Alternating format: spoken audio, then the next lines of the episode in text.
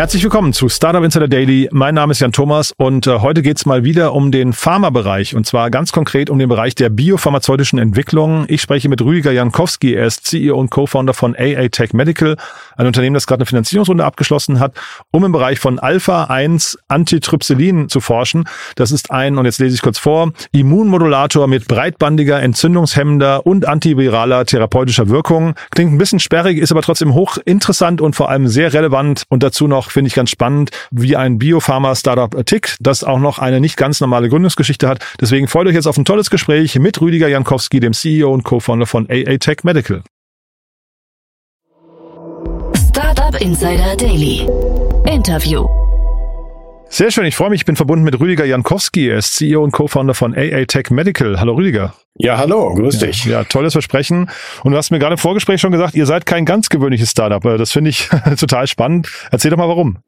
Ja, wir sind in der Tat kein äh, gewöhnliches Startup im Sinne eines ähm, akademischen Spin-offs oder einer, einer Forschergruppe, ähm, sondern wir sind alle schon etwas älter.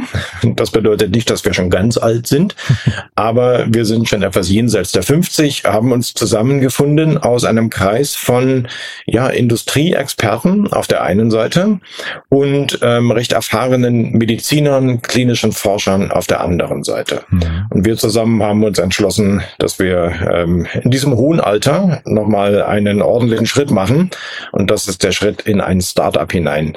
Mhm. Bevor wir jetzt gleich darüber sprechen, was ihr macht, äh, lass uns mal kurz darüber sprechen. Dieses Jenseits der 50 und Gründen, ähm, war, das, war das kompliziert, euch da gegenseitig zu überzeugen? Nein, überhaupt nicht. Überhaupt nicht. Im Gegenteil, da war das Alter ganz sicher ein Vorteil, denn wir wussten alle so ungefähr, worum es geht. Ich selbst komme aus dem Bereich der biopharmazeutischen Entwicklung, habe schon mehrere ja, Medikamente mitentwickelt, eines davon auch bis zur Marktreife gebracht. Das ist inzwischen zugelassen.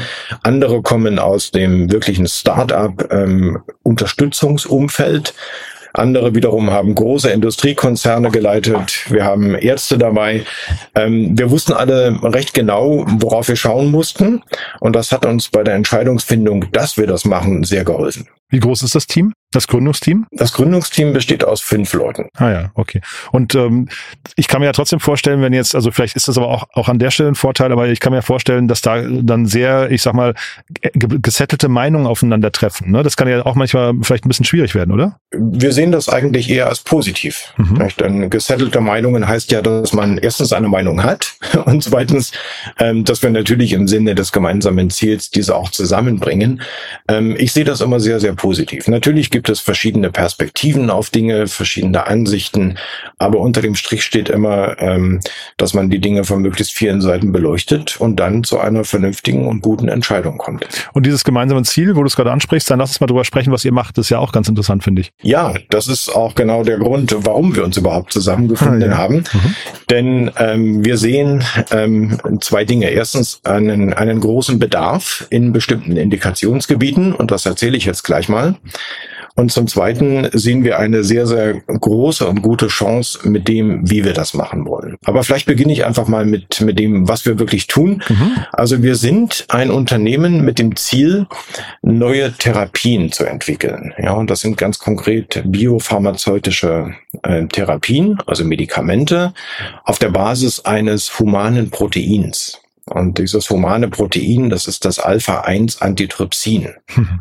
Ja, kurz AAT, das steckt auch in unserem Namen, deswegen heißen wir AA Tech. Nicht? Wir verbinden also AAT mit Technologie. Ähm, das AAT, das Protein, das ist ein körpereigenes Protein. Das haben wir im Blut also du hast das im Blut, ich habe es im Blut. Es gibt wenige Leute, die haben es nicht in der erforderlichen Menge im Blut. Das liegt dann eine Krankheit zugrunde, aber das ist ein anderes Thema. Wir haben uns vorgenommen, dieses körpereigene Protein, ähm, was wir also im Blut haben, als Medikament zu entwickeln, damit von außen zuzuführen und das therapeutische Potenzial zu nutzen. Und vielleicht kann ich ganz kurz erzählen, was das therapeutische Potenzial ist, mhm. denn daraus leitet sich ab, warum wir das eigentlich machen. Das hat nämlich sehr interessante therapeutische Effekte, dieses ähm, Protein, das AAT. Das macht es interessant für verschiedene Erkrankungen. Dazu zählen zum Beispiel entzündliche Erkrankungen. Ja, dazu zählt der gesamte Formenkreis von Autoimmunerkrankungen, aber auch für Virusinfektionen. Das hat also ein sehr breites Wirkungsspektrum. Und dieses breite Wirkungsspektrum, das ist das, was ich vorhin mit der Chance meinte, denn wir haben hier die Möglichkeit, mit einem einzigen Wirkstoff verschiedene Erkrankungen zu adressieren. Das würden wir gerne im Sinne einer Produktplattform machen. Ja, also wir entwickeln faktisch eine Produktplattform auf der Basis eines therapeutischen Proteins, das AAT. Mhm. Plattform, das habe ich zuletzt gehört bei äh, Biontech, ne? Das ist also schon irgendwie, das, das ist so, eine, so, eine, so ein fast so eine, ein Trend, würde ich fast sagen. Oder stimmt, stimmt das nicht? Ja, ähm, das ist dort eine Technologieplattform. Bei uns ist das, sagen wir, eher eine Wirkstoffplattform, wie wir das machen, denn wir haben dieses eine Protein, was wir halt entwickeln möchten. Aber ja, ähm, es geht sicherlich hin in Richtung eines Trends. Und das macht ja auch sehr viel Sinn, denn Plattformen haben immer ähm, die Chance der Synergie, nicht? dass man also verschiedene ähm, Fragestellungen mit, mit ähnlichen Systemen angehen kann. Mhm. Und das liegt auch unserem Produkt zugrunde. Und Pharmaentwicklung generell dauert aber meistens sehr, sehr lange. Ne? Und du hast ja vorhin auch äh, am eigenen Beispiel gesagt, du hast gesagt, du hast ein Medika Medikament zur Marktreife gebracht, das zugelassen ist. Ähm, bedingt ja umgekehrt nicht, oder da steckt ja drin, dass nicht jedes Medikament zugelassen wird. Das heißt, da gibt es wahrscheinlich auch ein Ausfallrisiko, oder? Natürlich. Es gibt ein, ein Risiko, dass man das nicht hinbekommt, aus verschiedenen Gründen. Ähm, wir denken, dass wir mit unserem Produkt hier ein wenig äh, außergewöhnlich unterwegs sind, denn ähm, das AAT ist bereits im Einsatz für die Therapie bestimmter Erkrankungen. Dazu zählt zum Beispiel ähm, dieses AAT-Mangel, ähm, äh, die AAT-Mangelerscheinung oder AAT-Defizienz genannt. Das ist der Effekt, der zum Glück bei wenigen Patienten auftritt, wenn aufgrund genetischer Defekte nicht genügend AAT gebildet werden kann. Mhm. Ja, und dadurch ähm, haben wir eine, eine super Startvoraussetzung. Wir wollen nämlich ähm, dieses AAT, was man halt bereits kennt aus der Klinik, aus anderen Erkrankungen, für neue Erkrankungen entwickeln. Und das ähm, reduziert das Risiko ziemlich stark für die für den Erfolg. Was heißt äh, das, für, das für an, äh, AAT für andere Erkrankungen zu entwickeln? Ja, wir wollen es also, wie gesagt, für entzündliche Erkrankungen entwickeln und auch für Virusinfektionen. Und ähm, das sind zum Beispiel, ich sage einfach mal, wo wir hinlaufen im ersten Schritt, ähm, das sind insbesondere die entzündlichen Erkrankungen der Lunge. Mhm. Ja, wir wollen also in den respiratorischen Bereich hineingehen ähm, und haben uns vorgenommen, dafür drei ähm, Indikationsgebiete anzugehen. Das ist zum ersten das akute Atemnotsyndrom oder auch ARDS genannt. Ähm, das ARDS war übrigens ähm, eine der Hauptursachen für die Todesfälle in der Pandemie. Patienten, die schwer am SARS-CoV-2-Virus erkrankt sind, sind ähm, häufig dann mit dem Thema des akuten Atemnotsyndroms konfrontiert worden, was häufig auch zum Tode führt, muss man dazu sagen. Ähm, also das ist ein großer Aspekt, den wir, den wir angehen wollen. Zweiter Aspekt, der sich ebenfalls in der Lunge abspielt, ist das allergische Asthma. Das ist ja auch eine Lungenentzündung im weitesten Sinne, eine chronische Lungenentzündung ähm, mit einem steigenden Bedarf. Ich kann dann gleich gern nochmal erzählen, ähm, warum der Bedarf so groß ist. Und zum Dritten das Thema der respiratorischen Virusinfektionen. Ja, dazu zählt unter anderem auch SARS-CoV-2, aber auch die Influenza, also die ähm, Grippe, die echte Grippe oder auch zum Beispiel das RSV, also das respiratorische Syncytialvirus. In diesem Kreis bewegen wir uns. Das sind die großen Pakete, die wir im ersten Schritt angehen möchten. Mhm. Und dieser steigende Bedarf, dann sag noch mal zwei Sätze dazu. Ja, also wir können zum Beispiel mal auf das Thema ARDS schauen. Ja, ARDS ähm, um einfach mal ein paar Zahlen aufzunennen, daran erkranken ähm, weltweit ca. 500.000 Patienten pro Jahr. Und das, was mit dieser ähm, Thematik einhergeht, ist eine sehr hohe Sterberate. Ja, da versterben circa 40 Prozent ähm, aller Patienten daran. Das ist also ungewöhnlich hoch. Ähm, das kann verursacht werden übrigens durch respiratorische Infektionen, zum Beispiel durch Viren, kann aber auch durch Embolien, durch Lungenembolien hervorgerufen werden oder chemische Reizungen, mechanische Schädigungen. Gibt es eine Vielzahl von Möglichkeiten, warum das entsteht. Wenn es aber dann mal da ist, dann ähm, ist das für die Patienten sehr, sehr problematisch. Das geht einher leider mit der Thematik, dass es dort keine spezifischen Behandlungen gibt. Es gibt also nichts, was man wirklich ganz genau darauf ähm, zugelassen hat. Man behandelt häufig mit unspezifischen Entzündungshämmern, ja, also die die Inflammation herunterregeln, aber es gibt nichts, was wirklich spezifisch dafür zugelassen wäre. Und das ist in der Tat eines unserer Ziele, das antiinflammatorische Potenzial von AAT dafür nutzbar zu machen. Also ein großer Bedarf. Mhm. Wir sprechen ja vor dem Hintergrund einer Finanzierungsrunde. Jetzt frage ich mich, äh, gerade wenn ich dir so zuhöre, wie groß sind denn eigentlich so die Parallelen zwischen euch und so einem typischen digitalen Startup? Also ähm, würdest du euch in dem Kontext so als normales Startup bezeichnen oder ist das dann eher so tatsächlich äh, Forschung, Entwicklung im Pharmabereich, ähm, weil euer Finanzbedarf ja wahrscheinlich zum Beispiel deutlich höher ist, ne? weil bis man da die ersten Umsätze macht, kann ich mir vorstellen, dauert es etliche Jahre, oder? Ja, davon ähm, dürfen wir ausgehen. Wir sind in der Tat im Bereich einer eher klassischen Pharmaentwicklung. Wir starten allerdings auf einem recht hohen Niveau. Und ähm, das geht einher mit der Thematik, dass wir einerseits bereits gute Wirk Wirksamkeitsdaten haben. Wir wissen, dass wir in, in einer Vielzahl von Erkrankungen ähm, einfach wirken werden. Nicht? Dafür gibt es einfach genügend Daten, die wir zum Teil auch selbst erhoben haben. Und zum anderen haben wir aufgrund der klinischen Nutzung von AAT-Produkten, die es ja schon lange gibt auf dem Markt, in anderen Indikationen sehr gute Sicherheitsdaten. Ja, wir wissen, dass wir mit, mit dem Protein, wenn wir das in der richtigen Qualität bereitstellen, wenig Thematiken mit der Sicherheit haben werden. Und das heißt, wir starten da schon auf einem sehr guten Niveau, was viele Kosten in der sehr, sehr frühen Entwicklung von Wirkstoffen für uns einfach nicht mehr anfallen lässt. Hm. Welche KPIs sind für euch so wichtig dann im Alltag? Also wie, wie, wie messt ihr, ob ihr on track seid? Weil gerade wenn der Zeithorizont so groß ist? Ja, wir messen das natürlich an der Erreichung von Meilensteinen in der Entwicklung. Das können zum Beispiel Wirksamkeitsstudien in der vorklinischen Umgebung sein. Mhm. Das können Meilensteine bei der Herstellerentwicklung sein von unserem Protein. Wir machen das ja biotechnologisch, unser Protein. Mhm. Ähm, das kann aber sicherlich auch die Frage sein, ob man regulatorische Antworten bekommt von Behörden, die wir brauchen für die weitere Planung. Oder dann, wenn es dann ähm, hoffentlich sehr bald in die klinische Phase geht, natürlich das Erreichen von klinischen Meilensteinen, wie zum Beispiel der Start einer klinischen Studie, der Einschluss von, von Patienten, ähm, das Erreichen von Endpunkten. Das sind so für uns die großen KPIs. Mhm. Und jetzt habt ihr auch eure Finanzierungsrunde abgeschlossen. War das schwierig? Äh, also du hast ja gerade gesagt, eigentlich hat das Thema Rückenwind, aber trotzdem ist es ja ein bisschen ungewöhnlicher Bereich. War das schwierig, da Investoren zu finden? Das war nicht einfach. Mhm. Das darf ich an der Stelle sagen, in aller Offenheit. Ähm, es ist uns trotzdem gelungen, innerhalb eines Jahres ähm, diese Finanzierungsrunde bis dahin zu bringen. Darauf sind wir auch so ein wenig stolz. Mhm. Ähm, das hängt sicherlich damit zusammen, dass wir nicht sehr lange zu laufen haben, bis wir in die Klinik hineinkommen. Das ist also eine Frage des Risikoprofils. Das ist für uns, wie wir denken, sehr vorteilhaft. Mhm. Aber hängt natürlich insbesondere damit zusammen, dass unsere Investoren ähm, auch das entsprechende Vertrauen haben. Ja, also sie äh, glauben äh, nicht nur fest an das Molekül, sondern sie glauben sicherlich auch ein Stück an das Team, was wir hier mitbringen, was einfach über eine gewisse Erfahrung verfügt. Also insofern, es war nicht einfach, aber es ist uns gelungen, in dieser doch recht kurzen Zeit diese Runde auf die Beine zu stellen. Und äh, darüber sind wir sehr, sehr zufrieden.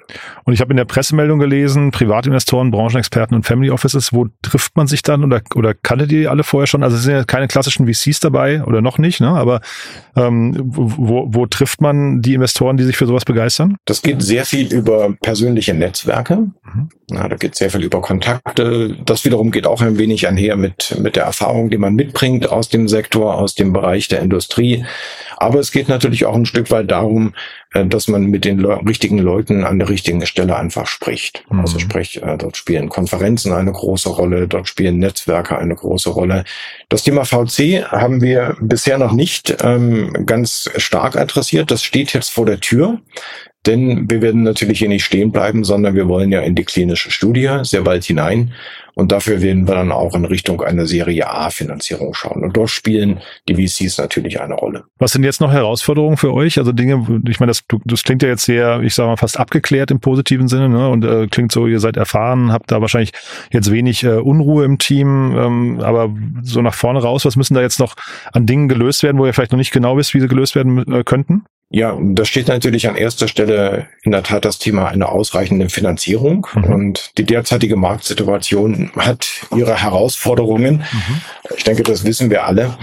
Ähm, ich denke, das ist sicherlich eines der großen Themen. Aber es gibt natürlich auch technische Aspekte zu lösen.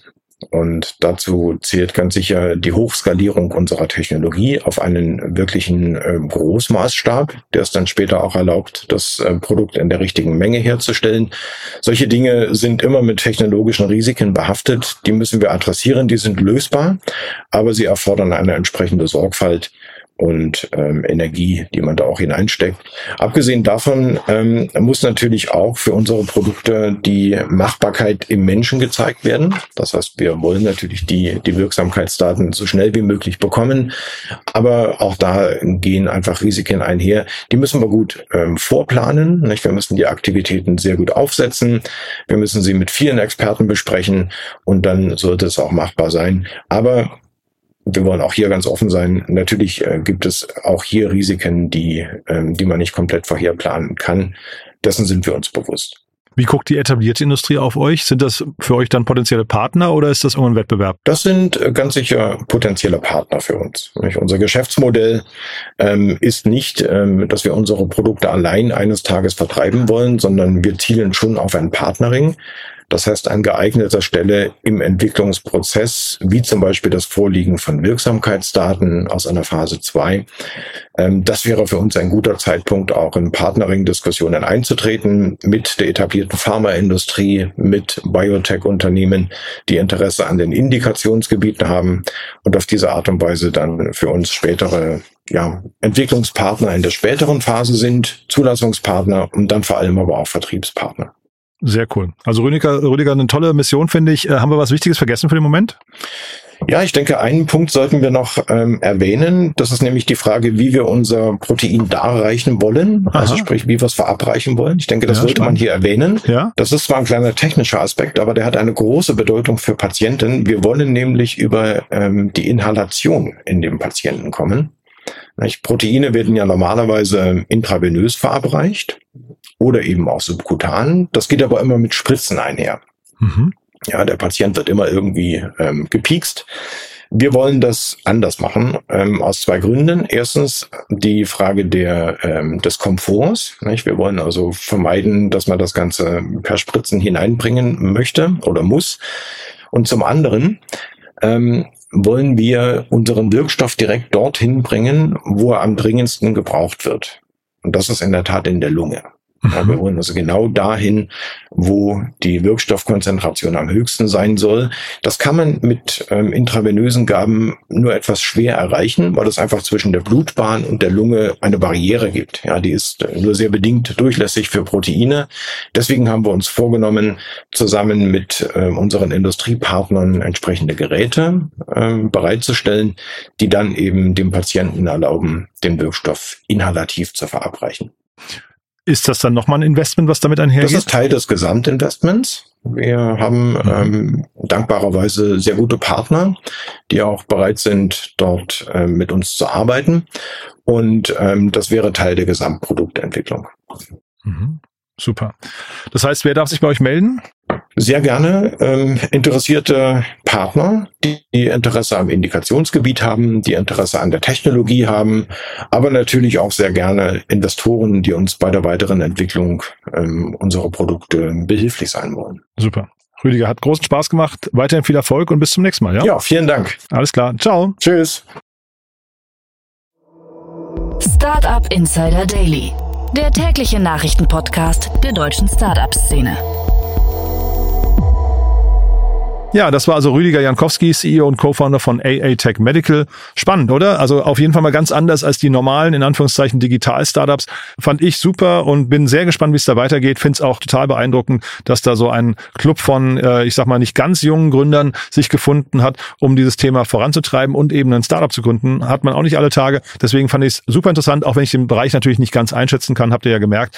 Äh, geht euch wahrscheinlich auch so. Nichtsdestotrotz gerne weiterempfehlen. Vielleicht kennt ihr Menschen, die sich zum einen für den Biotech-Bereich Bereich, Biopharma-Bereich interessieren oder die hier einfach generell mal reinhören sollten und vielleicht diese Folge im Speziellen mal anhören sollten. Dafür schon mal vielen Dank an euch und ansonsten wie immer der kurze Hinweis auf unsere Plattform. Ihr wisst, wir bauen das größte Verzeichnis für die deutsche Startup-Szene auf mit fast allen Startups, die man kennen sollte. Das Ganze als durchsuchbares Verzeichnis. Dazu jede Menge Investoren, Business Angels, die ganzen Gründerteams, alle Nachrichten zu diesen Unternehmen. Dazu noch ganz viele Podcasts und ein großes Jobboard. Also eigentlich alles, was das Gründerinnen und Gründerherz begehrt. Schaut es euch mal an unter www.startupinsider.de und auch dafür suchen wir noch Mitarbeiterinnen und Mitarbeiter, die uns helfen beim Aufbau dieser Plattform. Schaut euch gerne unser Jobboard an und falls es nichts für euch ist, vielleicht kennt ihr jemanden, der oder die zu uns passen. Dafür, also fürs Weiterempfehlen schon mal vielen Dank. Ansonsten euch einen tollen Tag. Vielleicht hören wir uns nachher nochmal wieder und falls nicht nachher, dann hoffentlich spätestens morgen. Bis dahin alles Gute. Ciao, ciao.